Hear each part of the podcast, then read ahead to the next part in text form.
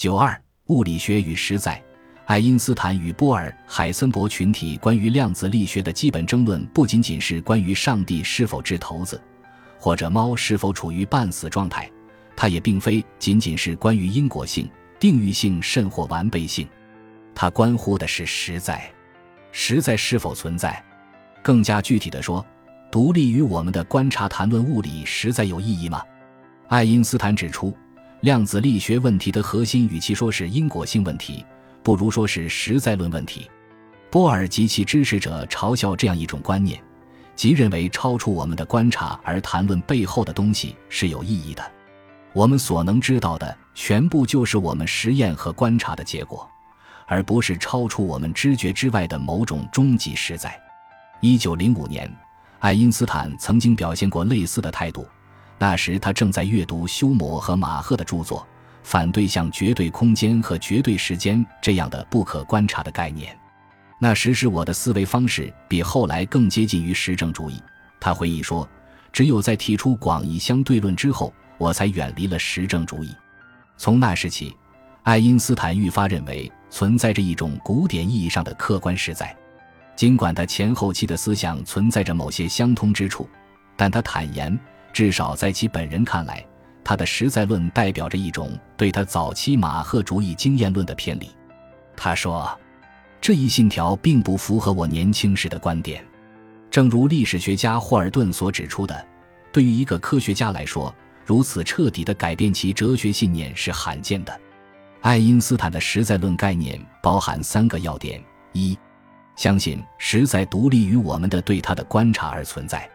正如他在自述中所说，物理学试图从概念把握实在，至于实在是否被观察，则被认为是无关的。人们就是在这种意义上谈论物理实在的。二，相信可分离性和定域性。换句话说，物体位于时空中的某些点，可分离性对这些点做出了规定。如果人们不再假定存在于空间不同部分中的东西都有其自身独立的实际的存在。那么我简直看不出物理学应当描述什么。他写信给伯恩。三，相信严格的因果性，它蕴含着确定性和古典决定论。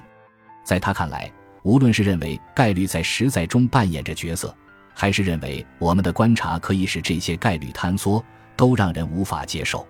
包括我本人在内的一些物理学家都不相信。他说，自然界中的事件竟会如同碰运气的赌博。可以设想这样一种实在论，它只包含这三个方面中的两点甚或一点。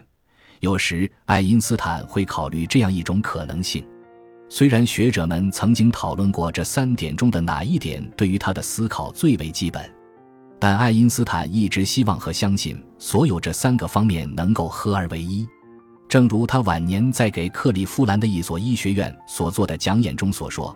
所有概念都应当能够导向空间和时间中的物体，导向这些物体所遵从的定律关系。这种实在论的核心是一种近乎宗教的，或许也是孩童般的敬畏。我们的所有感官知觉，我们每时每刻都在体验着的视觉和听觉，符合一定的样式，遵从一定的规则，而且有意义。我们会想当然接受由这些知觉所共同拼合成的外在物体。当这些物体的行为似乎受到某些定律的支配时，我们并不感到惊讶。然而，就像小时候第一次见到罗盘时感到敬畏一样，爱因斯坦对于知觉遵从一定的规则而不是杂乱无章也感到敬畏。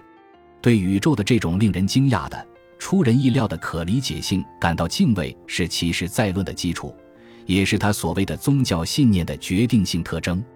他在一九三六年的文章《物理学与实在》中表达了这一点。这时，他已经同量子力学进行过较量，为实在论做了辩护。借助于思维，我们的全部感觉经验就能够整理出秩序来，这是一个令我们敬畏的事实。他写道：“世界的永恒秘密就在于它的可理解性，它是可理解的这件事，是一个奇迹。”老友索洛文后来告诉爱因斯坦。他觉得爱因斯坦认为世界的可理解性是一个奇迹或永恒秘密很奇怪。爱因斯坦反驳说：“按常理而言，认为世界不可理解才更符合逻辑。毕竟，人们会鲜艳地料想一个混乱无序的世界，一个为我们的心灵所无法把握的世界。他写道，在这一点上，实证主义者和职业无神论者的弱点暴露无遗。当然，爱因斯坦既非实证主义者，亦非无神论者。对爱因斯坦而言，认为存在着一种背后的实在，这种信念有一种宗教感。索洛文对此感到不满。他写信说，他对这样的说法有一种厌恶。爱因斯坦不同意他的看法。我找不到一个比“宗教”的这个词更好的词汇来表达这种对实在的理性本质的信念，即实在在一定程度上是可以为人的理性所把握的。如果这种感情缺失了，科学就会蜕变为肤浅的经验论。爱因斯坦知道，年轻一辈把他看成一个孤陋寡闻的保守派。固守着陈旧的经典物理学的确定性，因而受到蒙蔽。即使量子理论最初所取得的巨大成功，也不能使我相信大自然从根本上是一种骰子游戏。他对老友伯恩说：“尽管我很清楚，我们的年轻同事会把这解释为衰老的后果。”对爱因斯坦怀有深挚感情的波恩同意年轻人的看法。认为爱因斯坦已经变得与反对他的相对论的上一代物理学家同样保守，他再也无法接受与他本人坚守的哲学信念相左的某些新的物理学思想。但爱因斯坦认为自己并非保守派，而是一个反叛者，一个不循规蹈矩者。他能够热情而顽强地抵御流行的时尚。对于把自然界看作客观实在的观点，现在人们认为这是一种过时的偏见。而认为量子理论家们的观点是天经地义的。他一九三八年对索洛文说：“每个时代都有它时髦的东西，而大多数人从来看不见统治他们的暴君。”爱因斯坦在一九三八年与人合著的物理学史教科书《物理学的进化》中强调了他的实在论进路。这本书说：“自古以来，对一种客观实在的信念已经造就了伟大的科学进展。”这就证明它是一种有用的概念，即使得不到证明。如果不相信有可能用我们的理论建构来把握实在，不相信我们世界的内在和谐，那么就不可能有科学。这本书宣称，不论是现在还是将来，这种信念都将是一切科学创造的基本动机。此外，面对量子力学的进展，爱因斯坦还用这本书来捍卫场论的用处。最好的办法就是不把粒子看成独立的对象，而是看成场本身的一种特殊显现。把实物和场当成两种截然不同的性质是不合理的。我们能否放弃物质概念而建立起一种纯粹的场物理学呢？我们可以把物质看作是空间中场特别强的一些区域。按照这种观点，掷出的石块就是一个变化的场。在其中，场强最大的状态以石块的速度穿过空间。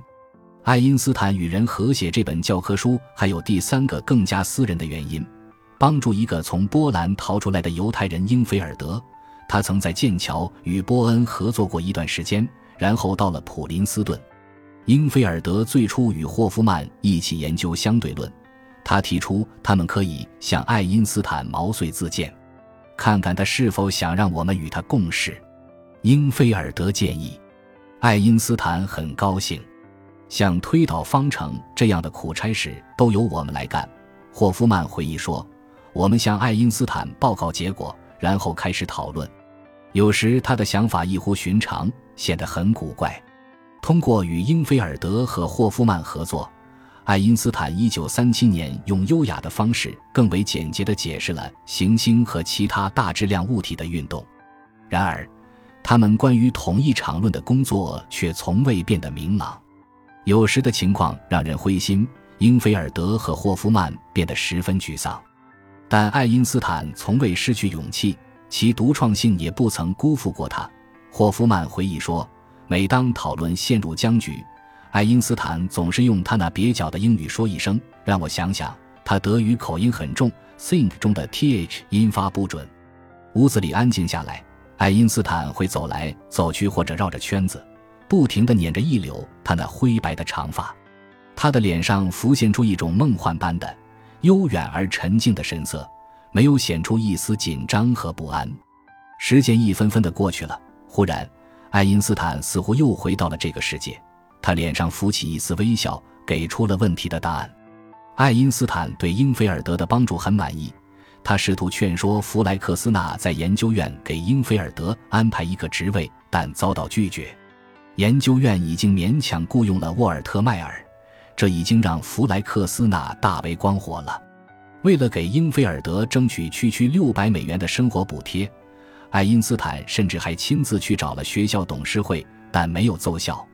于是，英菲尔德想出了一个主意：如果与爱因斯坦合写一本物理学史，那么肯定能取得成功，版税平分即可。